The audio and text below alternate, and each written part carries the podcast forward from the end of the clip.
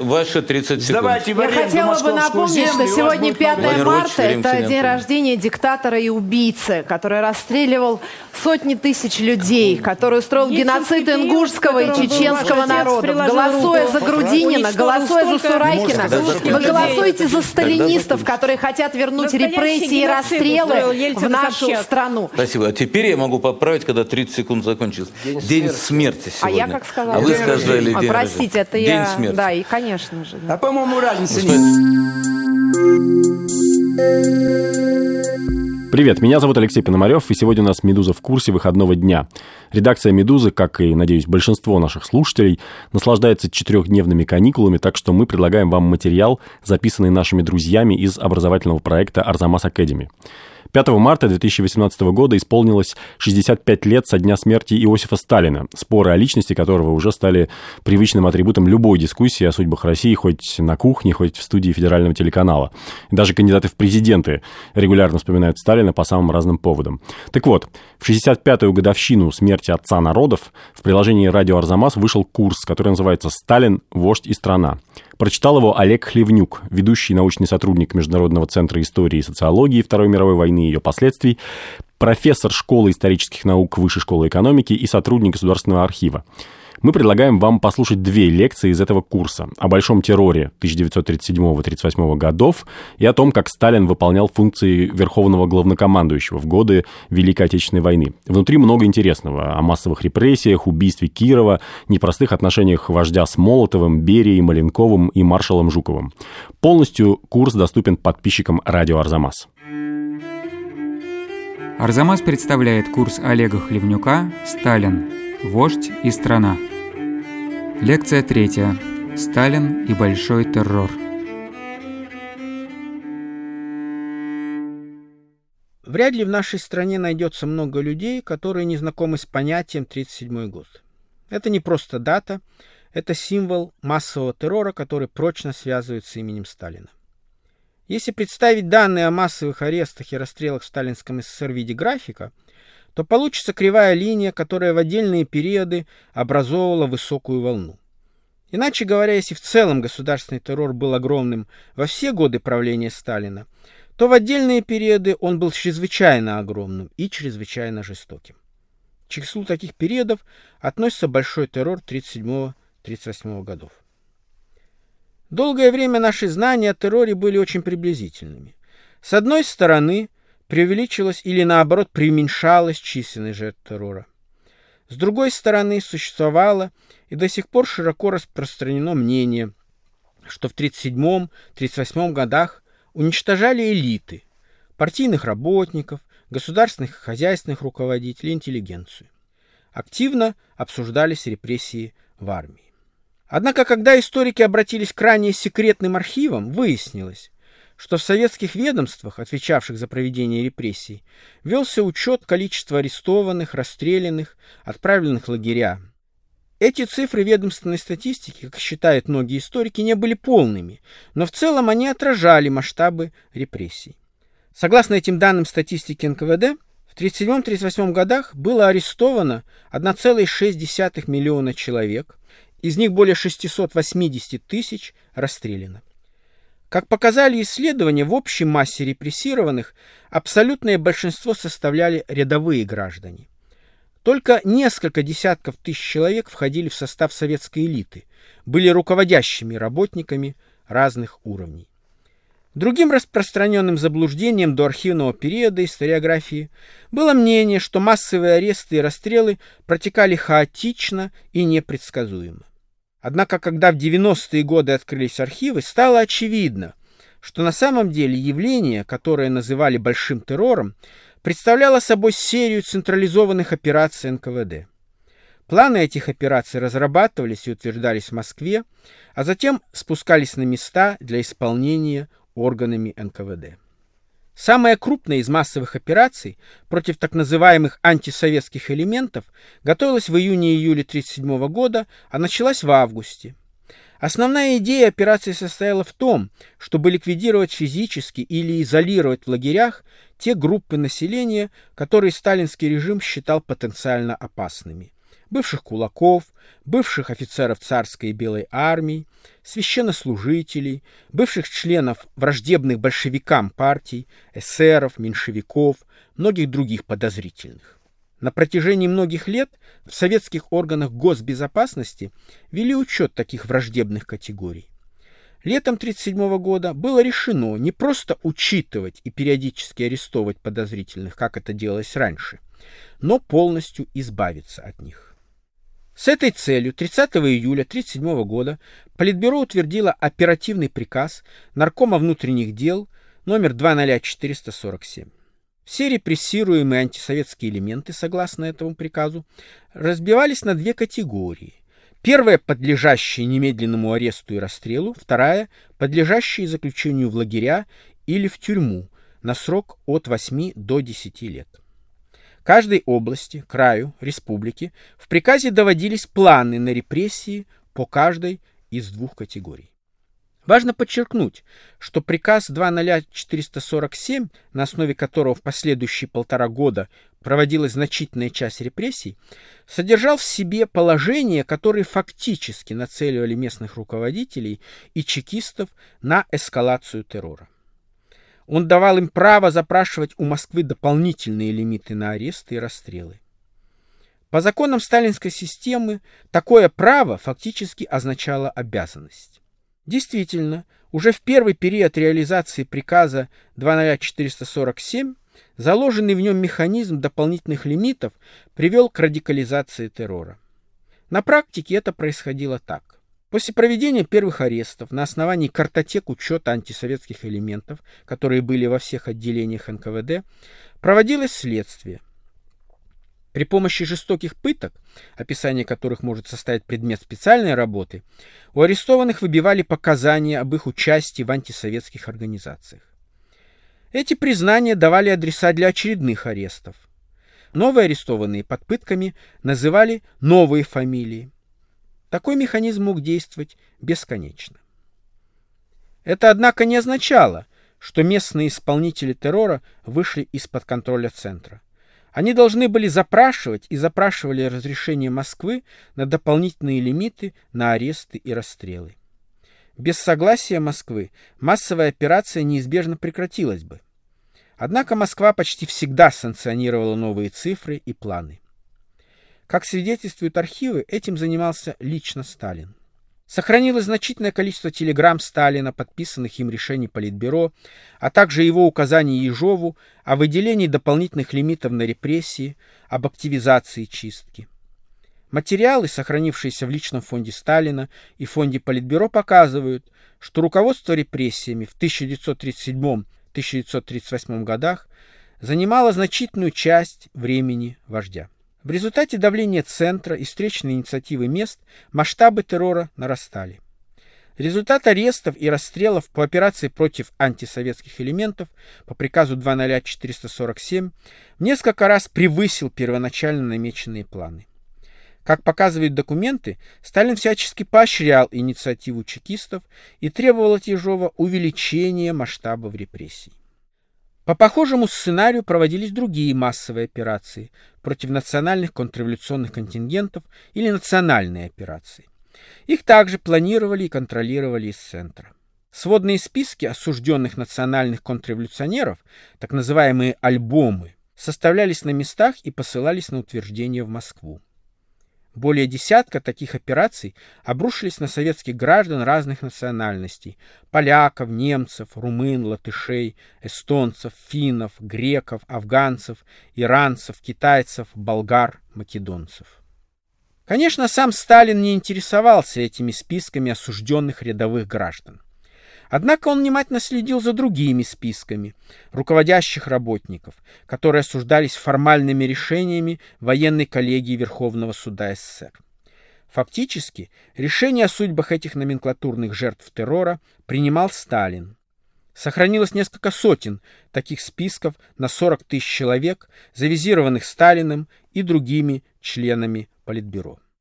В совокупности операции против антисоветских элементов и национальные операции составляли суть большого террора. Именно эти операции придали репрессиям 1937-1938 года особенно жестокий и массовый характер. Открыв этот факт, историки задумались над естественным вопросом. В чем же была причина массовых операций? Иначе говоря, в чем причины большого террора? Подчеркну еще раз, причины не сталинских репрессий вообще, а именно их всплеска в 1937-1938 годах. После долгих споров на первый план в историографии выдвинулась версия, которая связывает массовые операции с обозначившейся угрозой войны. В головах инициаторов и организаторов террора, прежде всего Сталина, прочно засела мысль о наличии в стране большой потенциальной пятой колонны. Ее было необходимо уничтожить, считали руководители страны. Важно подчеркнуть, что на самом деле это была порочная, преступная идея, которая привела к расстрелу и заключению в лагеря многих сотен тысяч ни в чем не повинных людей. Конечно, требуя ликвидировать врагов, Сталин и в публичных речах, и на разных узких встречах выдвигал вполне логичные аргументы. В стране было много недовольных, пострадавших от советской власти годы гражданской войны, коллективизации, многочисленных чисток первой половины 30-х годов. Страна была окружена враждебными государствами, а угроза новой большой войны становилась все более реальной. Однако чрезвычайная мнительность Сталина и нацеленность системы на террор как метод решения всех проблем способствовали неадекватному, многократному преувеличению этих угроз. В конечном счете необоснованность массовых арестов вынужден был признать и Сталин. В ноябре 1938 года по его приказу операции были прекращены так же централизованно, как и начинались. Как обычно, Сталин переложил вину за массовые убийства и аресты на исполнителей во главе с наркомом внутренних дел Ежовым. Многих из них объявили врагами. Тогда же, в 1938-1939 годах, в оборот была пущена еще одна версия. Газеты начали писать, что в терроре виноваты доносчики, как их называли тогда клеветники. Доносы объявлялись чуть ли не главной причиной террора. Эта версия до сих пор сохраняется в массовых исторических представлениях в нашей стране. Однако документы не подтверждают все эти объяснения, снимающие ответственность за террор со Сталина. Архивные документы полностью доказывают, что именно Сталин был инициатором массовых операций. Именно Сталин каждодневно руководил органами НКВД и требовал усиливать репрессии. Так называемая общественная инициатива «Доносы» играли в организации массовых операций 1937-1938 годов определенную, но очень незначительную роль. Аресты проводились не на основании доносов, а на основании учетных картотек НКВД и тех показаний, которые выбивались при помощи пыток у арестованных во время допросов. Некоторые историки полагают, что в период массового террора Сталин находился в неадекватном психическом состоянии. Исключить это нельзя, хотя изучать такие вопросы чрезвычайно трудно в силу недостатка источников. Вместе с тем, все, что мы знаем сегодня о большом терроре 1937-1938 годов позволяет сделать некоторые обоснованные суждения о расчетах и состоянии Сталина в этот период. Он, несомненно, был твердо намерен окончательно утвердить свою власть единоличного диктатора, а поэтому уничтожил значительную часть своих соратников и держал под угрозой уничтожения других. Сталин решил провести чистку номенклатуры и окончательно избавиться от тех руководителей, которые в разной степени были причастны к оппозициям в предыдущие годы или просто помнили об иных временах в истории партии и о той реальной роли, которую играл в ней Сталин. Сталин менял старых, более независимых руководителей на молодых выдвиженцев, которые не имели революционных заслуг и получили свои посты из рук вождя, были всецело и полностью преданы ему. Следуя той же логике, Сталин отдавал приказ о чистках широких слоев населения. Массовые операции приобрели огромные масштабы и были чрезвычайно жестокими. В этом, как мы теперь знаем, важную роль сыграли ожесточение Сталина и его многочисленные указания о массовом уничтожении людей. О деятельности Сталина в 1937-1938 годах и его взаимодействии с руководителями НКВД сохранились многочисленные документы. Они показывают, что впервые за многие годы Сталин в 1937-1938 году не уехал летом в отпуск на юг, сосредоточился на руководстве террором. Он регулярно принимал наркома внутренних дел Ежова в своем кабинете в Кремле. Получал и внимательно читал многочисленные документы НКВД о проведении репрессий. На ряде этих документов сохранились показательные надписи Сталина. Товарищу Ежову, очень важно, нужно пройтись по Удмуртской, Марийской, Чувашской, Мордовской республикам, пройтись метлой. Избить Уншлихта за то, что он не выдал агентов Польши по областям. Товарищу Ежову, очень хорошо, копайте и вычищайте и впредь эту польско-шпионскую грязь. Не проверять, а арестовывать нужно. Вальтер, немец, избить Вальтера и так далее. Трудно представить себе, что отдавая такие распоряжения и подписывая приказы о массовом уничтожении людей, можно было оставаться нормальным, вменяемым человеком. Арзамас представляет курс Олега Хлевнюка «Сталин. Вождь и страна». Лекция четвертая. Сталин как верховный главнокомандующий. В выступлении на приеме в честь командующих войсками Красной Армии 24 мая 1945 года в связи с победой над Германией Сталин сказал по поводу поражений в первый период войны. Иной народ мог бы сказать правительству, вы не оправдали наших ожиданий, уходите прочь. Мы поставим другое правительство, которое заключит мир с Германией и обеспечит нам покой. Но русский народ не пошел на это, ибо он верил в правильность политики своего правительства и пошел на жертвы, чтобы обеспечить разгром Германии. Это было достаточно неожиданное, нехарактерное для Сталина заявление, полупризнание своей ответственности за тяжелые поражения. Можно только предполагать, почему он сделал такое заявление. Возможно, понимал, что должен как-то объясниться по поводу тех огромных жертв, которые потребовала война. Современные подсчеты потерь СССР в годы войны достигают 27 миллионов человек. Мы не знаем точно, какой информацией на этот счет обладал Сталин. Несомненно, он знал, что потери были огромными. Знал он о нескольких миллионах инвалидов войны, о разрушенных городах и селах. Помнил Сталин и о том, что враг дошел до Волги за тысячи километров от границы. Конечно, самое главное заключалось в том, что была одержана победа – Однако люди думали о том, какой ценой она была одержана. Сталин был достаточно опытен и проницателен, чтобы понимать, что многие думают об этом. Сразу же после войны Сталину доложили письмо, автор которого писал «Победители не судят, но народ-победитель обязан разобраться в том, была ли достигнута победа с наименьшей затратой сил и средств и с наименьшими жертвами, и если нет, то почему, Времени ли нам на подготовку к войне было отпущено мало? Маленькие ли винтики сложной машины работали плоховато? Подкачали ли более сложные части машины? Сталину доложили это письмо, хотя о его реакции мы ничего не знаем. Этот важный и естественный вопрос о цене победы задавали участники войны и будут задавать их потомки – Будут продолжаться споры, размышления по поводу причин поражения и факторов победы, в том числе о роли Сталина как верховного главнокомандующего. Два ключевых пункта проблемы вызывают особое внимание. Первый, почему, несмотря на форсированную подготовку, многочисленные жертвы, положенные на алтарь военных приготовлений и впечатляющие результаты этих приготовлений, Красная Армия на начальном этапе войны потерпела столь сокрушительные поражения. Второй, какую роль в поражениях и победе сыграл лично Сталин. Что представлял он собой как главнокомандующий? Заслужил ли звание генералиссимуса, присвоенное ему в конце войны? Существует общепринятое мнение. Ошибочные действия Сталина в начале войны, просчеты с определением сроков нападения, промедление с мобилизацией сыграли роковую роль. Широко распространены утверждения о превентивном ударе по вермахту, который якобы планировал нанести Сталин. Не успев сделать это, он упустил свой шанс на быструю победу и поставил Красную Армию в уязвимое положение. Этим якобы в полной мере воспользовался Гитлер. Ряд фактов, на первый взгляд, поддерживают такую точку зрения.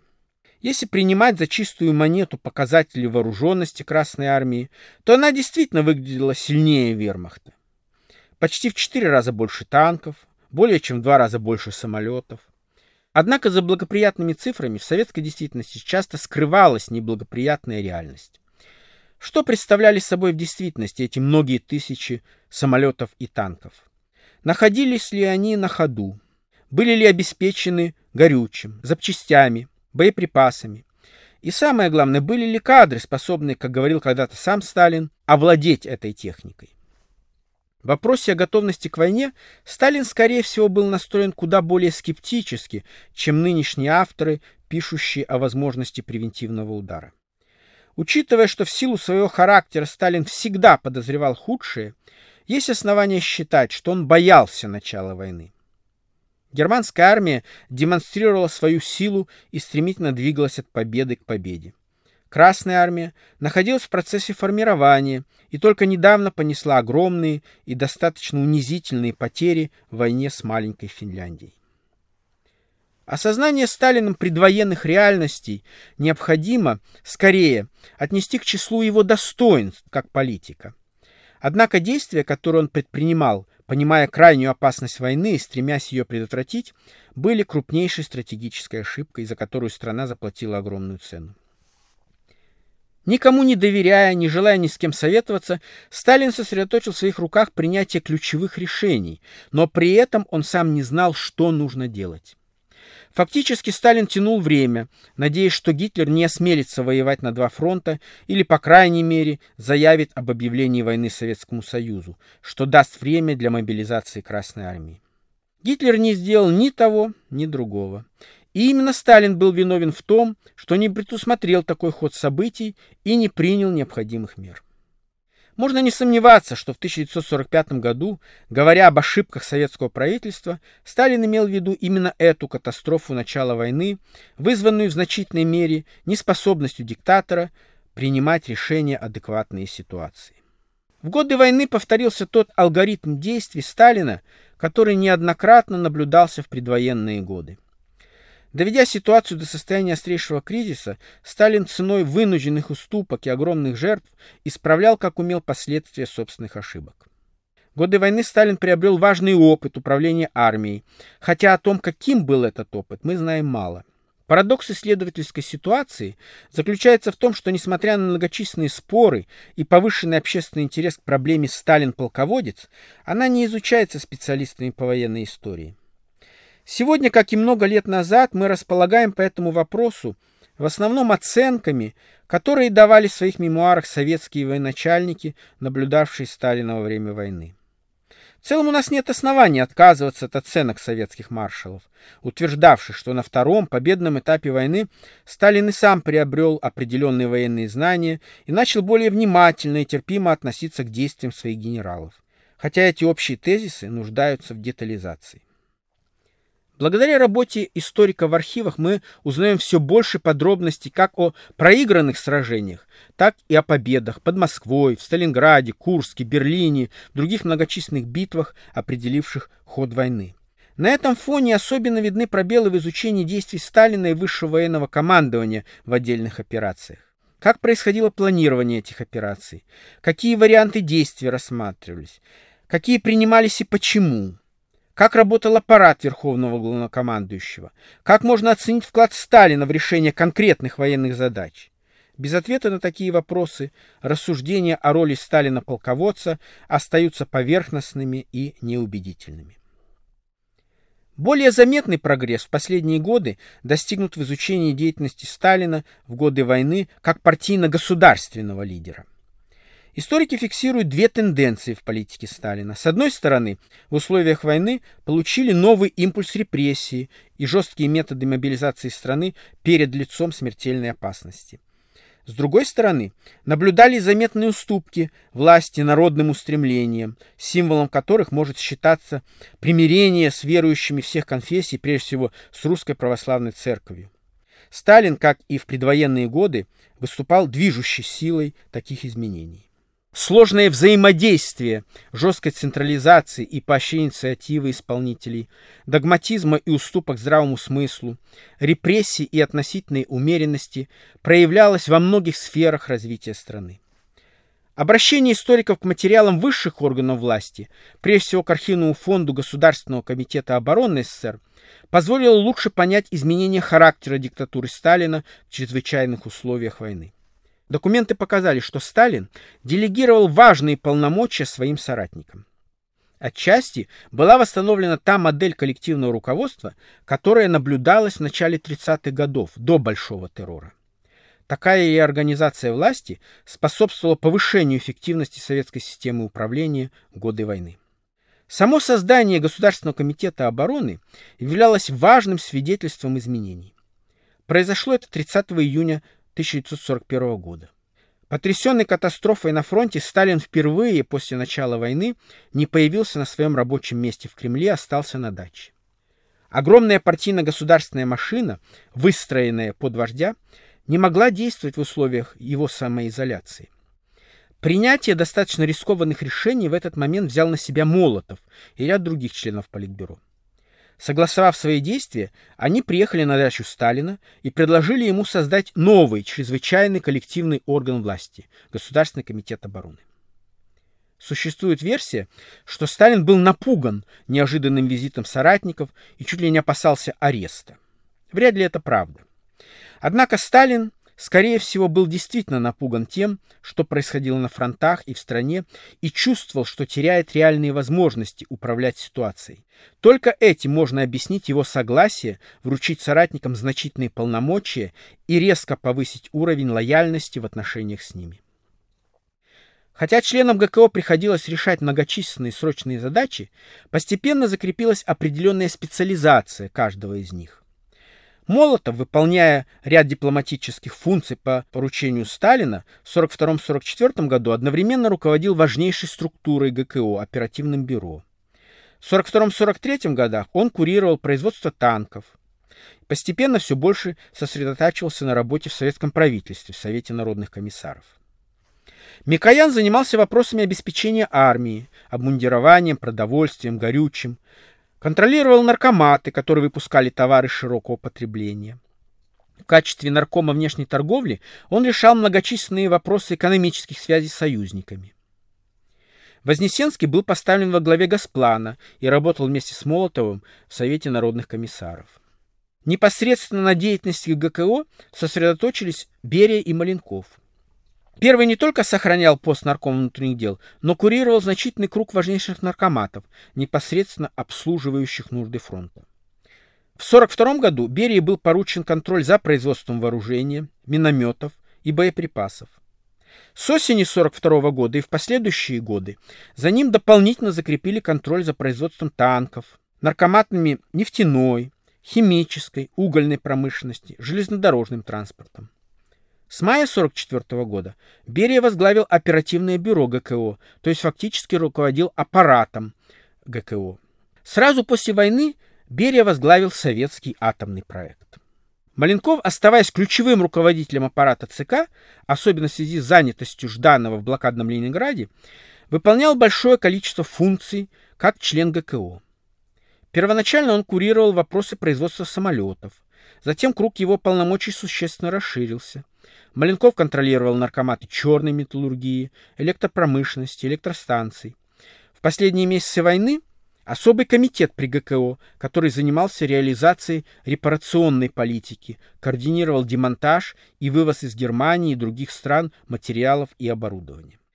Эти сталинские соратники, а также советские генералы и маршалы Жуков, Василевский, Конев, Рокоссовский многие другие составляли ближайшее окружение Сталина в годы войны.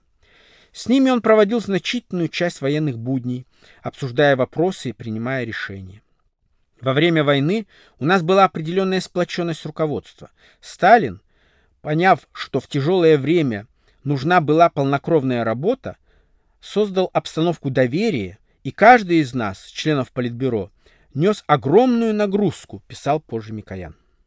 О сталинской терпимости и внимательности к чужому мнению в период войны свидетельствовали также советские военачальники. Однако, как показали дальнейшие события, лояльность Сталина была скорее вынужденной, чем искренней, и уже в конце войны появились признаки, что Сталин готовит почву для возвращения к прежним порядкам взаимоотношения с соратниками. В 1944 году он атаковал Микояна и маршала Жукова. После войны эти тенденции усилились, что нашло выражение в арестах ряда советских генералов и опале маршала Жукова в новых атаках на членов Политбюро. Говоря о военном опыте Сталина, важно упомянуть также о его широком сотрудничестве с мировыми лидерами, прежде всего с Рузвельтом и Черчиллем.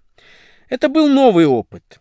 До войны вождь СССР не пользовался большим вниманием руководителей великих держав того времени. Он воспринимался как диктатор страны, ослабленной политикой террора и голодом, о чем хорошо знали на Западе.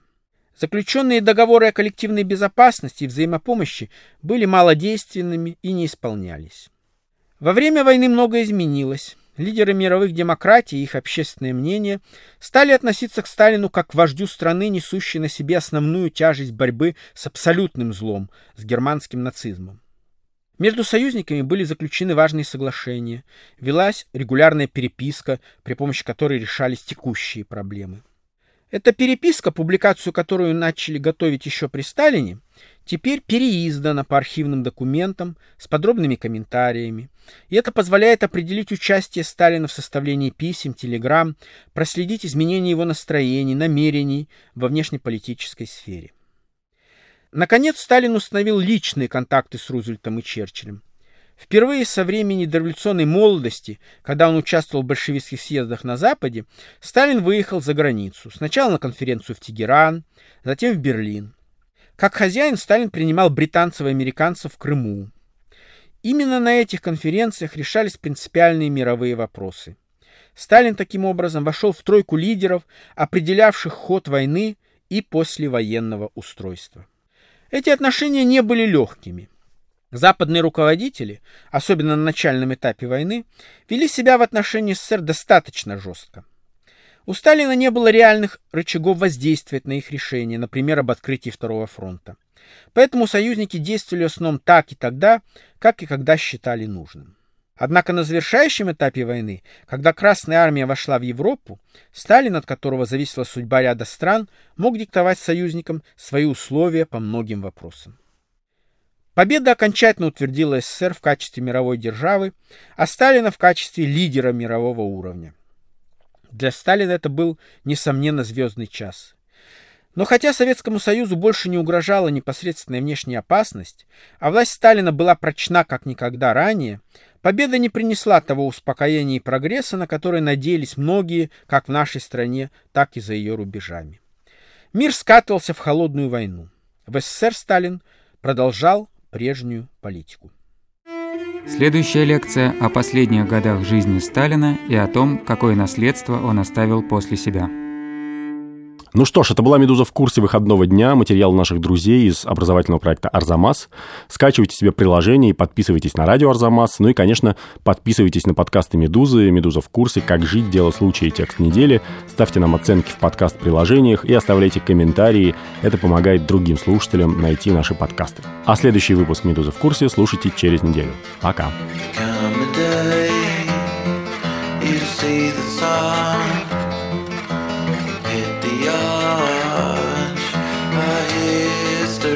mal.